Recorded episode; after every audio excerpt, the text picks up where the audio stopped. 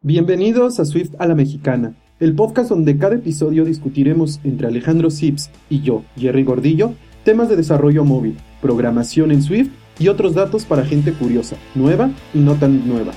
Acompañados del sin igual Dr. Swift, que nos dará su opinión al único estilo de Swift a la Mexicana.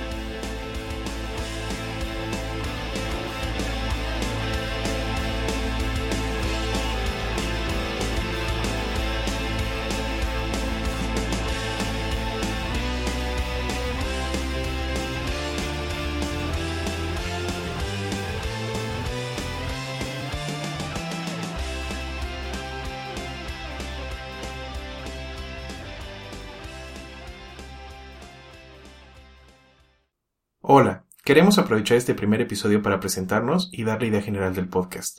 Yo soy Alejandro Mendoza, mejor conocido como Zipi. Soy ingeniero mecatrónico y llevo cuatro años desarrollando iOS. Me apasiona la realidad aumentada y decidimos empezar este podcast para generar una nueva comunidad alrededor de Swift, en la que podamos discutir lo que está pasando en el mundo del desarrollo, noticias interesantes y todo lo involucrado con el ecosistema Apple. Ahora conozcamos a Jerry. Hola, soy Gerardo Gordillo, pero mis amigos me llaman Jerry. Yo estudié ingeniería en sistemas biomédicos y ya llevo cuatro años desarrollando aplicaciones móviles para iOS en Swift. Yo tengo una pasión por la salud móvil y me encanta desarrollar aplicaciones para iOS que impacten directamente en la salud o en la medicina. Quise iniciar este podcast para generar una bonita comunidad de habla hispana, porque considero que es un área que debe fortalecerse aún más. Espero lo disfruten mucho y les sea muy útil lo que hablemos aquí. Ahora, tengo el placer y el honor de presentarles al único y magnífico Dr. Swift. Muchas gracias Gerardo por tan inigualable presentación. Hola muchachos, yo soy el Dr. Swift. Mi nombre es secreto, no puedo revelarlo todavía.